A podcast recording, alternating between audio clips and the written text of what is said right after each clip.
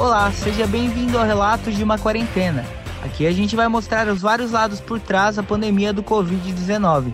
A turma de Rádio Jornalismo 3, a Faculdade ELUSC, teve o prazer de produzir este podcast. Coloque seu fone de ouvido e conecte-se conosco. Olá, este é o terceiro episódio do podcast Relatos de uma Quarentena. Ele é produzido pela quinta fase de jornalismo da Faculdade ELUSC, na disciplina de Rádio Jornalismo 3. Serão quatro episódios que vão trazer diferentes abordagens sobre o período de quarentena que o Brasil enfrenta devido ao novo coronavírus.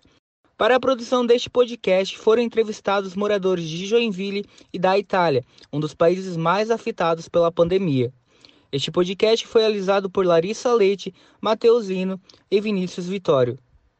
Neste episódio, vamos conversar com fontes brasileiras que estão enfrentando a crise do coronavírus na Itália, com uma fonte na área hospitalar atuando na linha de frente da pandemia e uma fonte que está trabalhando em casa por conta do isolamento. Lembramos aos ouvintes que esse podcast foi gravado remotamente com as fontes. O áudio não é da mesma qualidade de quando gravamos no estúdio de rádio da faculdade, mas mesmo assim foi feito todo o esforço para produzir informações de qualidade sobre a pandemia.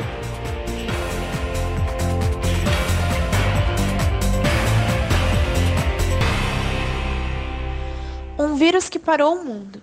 A pandemia do Covid-19 se espalhou trazendo impactos para a saúde, a economia e o psicológico das pessoas.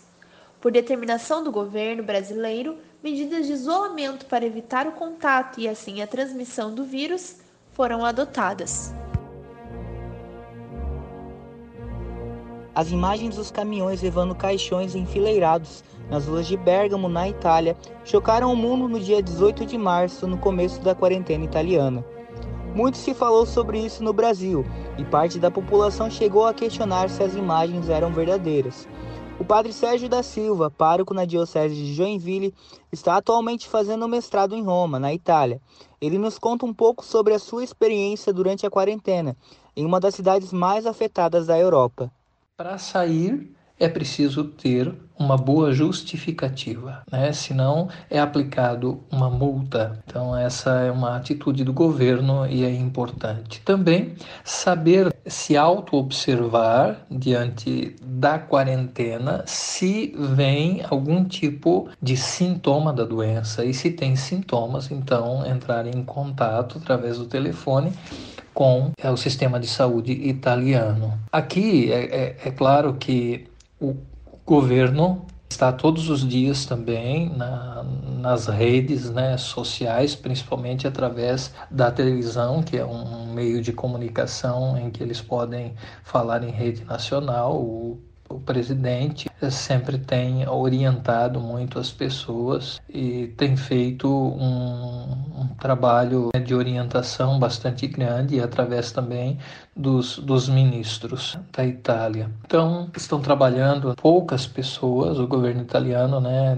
deixa, nesse caso, trabalhar somente quem está aí no ramo alimentício, também nas farmácias, alguns poucos serviços que a, eh, a comunidade tem necessidade. Aqui eh, se chama os tabacaios, esses locais onde se pagam carnês, onde se pode fazer assim tanta coisa é, próxima da, da, casa onde as pessoas têm necessidade, sim. É, também, é claro, os postos de gasolina, esses estão abertos. Algumas coisas nesse sentido, sim.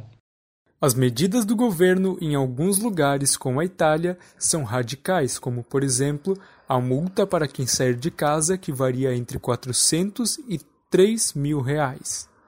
A jornalista brasileira Andressa Kulet conta que por causa do período de isolamento consegue passar um tempo maior com a família, mas a rotina acaba sendo cansativa por estarem há tanto tempo dentro de casa. Os números daqui é, a cada dia são desoladores, assim. É, eu falo de uma experiência familiar que está nos trazendo muito fruto para a gente, para nossa vida futura, mas eu sei também que fora do nosso apartamento existe muita tristeza, muita, muita desolação, porque esses números até o momento estavam tinha dois dias que estavam diminuindo esse, esse, número de mortos infectados, mas aí teve, acho que dois dias atrás, que tá, bateu quase recorde de mil vidas ceifadas num único dia. Então, quer dizer, é muita gente falecendo por causa desse vírus. E isso nos causa muita angústia, principalmente em pensar que, por mais que essas, que essas notícias, que esses números, que esses dados sejam de conhecimento de todos no mundo inteiro, a gente tem visto países literalmente vazios, sem sem ninguém nas ruas, basta ver os principais monumentos turísticos, tudo literalmente vazio, e, e, é, e é uma informação que parece que chega com dificuldade no Brasil, no sentido de conscientização de que é mais importante, entre aspas, e como aconteceu aqui em Milão, fazer girar a economia do que salvar essas vidas hoje, agora. Então, esses números precisam de alguma forma tocar né, as pessoas no Brasil para que percebam que, que todo mundo é vetor dessa doença, que não adianta só defender e resguardar os grupos de risco, os idosos ou as pessoas com alguma doença prévia. Todos somos vetores, principalmente os jovens, as crianças. Então, precisa existir essa conscientização de que o isolamento domiciliar é fundamental nesse momento.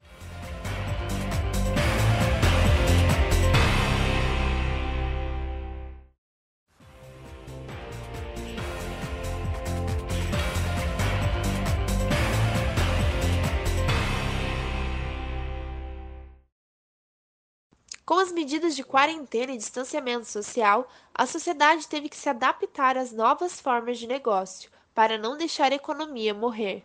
Foi assim que muitos comércios e igrejas tiveram que rapidamente migrar para as redes sociais. Uma das medidas adotadas foi o uso do home office durante esse período, para que os colaboradores consigam trabalhar de casa.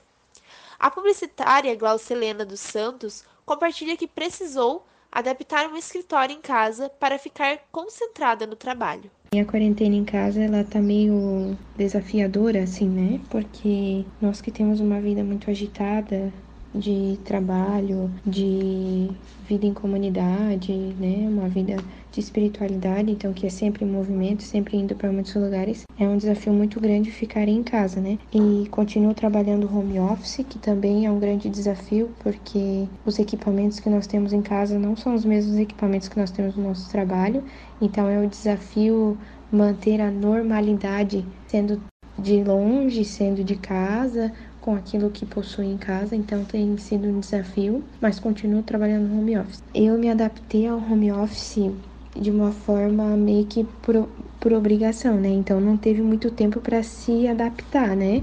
Foi uma coisa que aconteceu e com o que tinha a gente foi fazendo, foi ajeitando, foi arrumando. No meu trabalho, nós fizemos uma conexão remota do servidor do meu trabalho com um código para o meu notebook, e isso a gente fez com que o computador do meu trabalho ficasse ligado 24 horas desde semana passada, então isso também tem sido um pouco complicado, tem sido difícil, tem sido né, desafiador também, porque aí o computador trava, o sistema tem uma certa dificuldade. Por mais desafiador e difícil que seja, Helena comenta que a equipe conseguiu se adaptar muito bem ao trabalho home office mas nos adaptamos da forma como dava, assim, né, de uma forma emergencial, fazendo os trabalhos, dividindo bastante todos os jobs, cada um com suas coisas, mudança totalmente de pauta pelas questões da quarentena, tudo aquilo que eu tinha no meu trabalho foi trocado para se focar realmente nesse momento, nesse tempo que nós temos vivido, né? Então, o home office em casa, ele é complicado também pela questão do ambiente, né? De dividir quando eu estou trabalhando e quando eu não estou trabalhando. Atualmente, depois é, desses sete dias, né? Hoje que completa sete dias que eu estou em casa, meu trabalho nós fizemos uma nova reformulação e Hoje eu recebo o meu computador do trabalho mesmo para minha casa, então eu vou para outro ambiente da minha casa para poder trabalhar. Precisei adaptar um ambiente com mesa, com modem e tudo mais para poder continuar trabalhando home office. Então tem sido um desafio bem grande mas acredito que nós conseguiremos até o final. A área da saúde está na linha de frente em combate ao Covid-19. A técnica em enfermagem Débora Bressan comenta como está a sua rotina dentro do hospital em que trabalha em Joinville e relata que os pacientes e médicos são todos bem orientados e evitam ao máximo aproximações, seguindo as normas da Organização Mundial da Saúde. Como eu trabalho em um setor fechado, a gente e foi reduzido o número de cirurgias devido ao surto do corona, né, para tentar evitar o uso de UTI, de respirador, que talvez seja uma coisa que dê para guardar, né? A gente está tendo mais emergência mesmo. A gente percebe, sabe, em geral no hospital também, quando a gente passa pelos corredores, o receio dos profissionais, o receio dos pacientes e principalmente dos acompanhantes, né? Porque as crianças ainda não têm muita noção, né? Mas os acompanhantes. Mas quando a gente trabalha no hospital, em um hospital, a gente fica mais vulnerável a ter gripe constante, a nossa imunidade acaba sendo um pouco mais baixa, sabe? Dicas de quarentena. Em tempos de pandemia, o que mais recebemos são notícias ruins, que abalam nossas vidas. É difícil não se emocionar com o momento em que a saúde das pessoas está em risco e o financeiro também. Não é fácil passar por um tempo de crise e, para você se prevenir do vírus, separamos algumas dicas que são essenciais. Confira. O Ministério da Saúde indicou algumas normas para conter o avanço do novo coronavírus. Uma delas é lavar frequentemente as mãos e também pedir para que as pessoas que vivem com você fazer o mesmo. Quando for espirrar, cubra sua boca com um cotovelo para não espalhar as gotículas de saliva. E assim que sair de casa, não toque mais no seu rosto. Apenas volte a tocar quando você estiver totalmente higienizado com álcool em gel. Se possível, não saia de casa, mas se tiver que sair, mantenha a distância de 2 metros das pessoas. Seguindo essas dicas, você protege a sua vida e da sua família.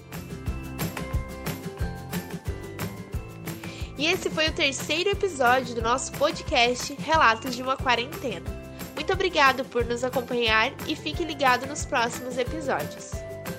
Este podcast foi produzido por Larissa Leite, Matheus Lino e Vinícius Sprott, da Faculdade Elusc. A produção faz parte da disciplina de Rádio Jornalismo 3, com orientação da professora Solange Engelman. Edição final de Matheus Lino, de Matheus Lino, para a Web Rádio Primeira Hora.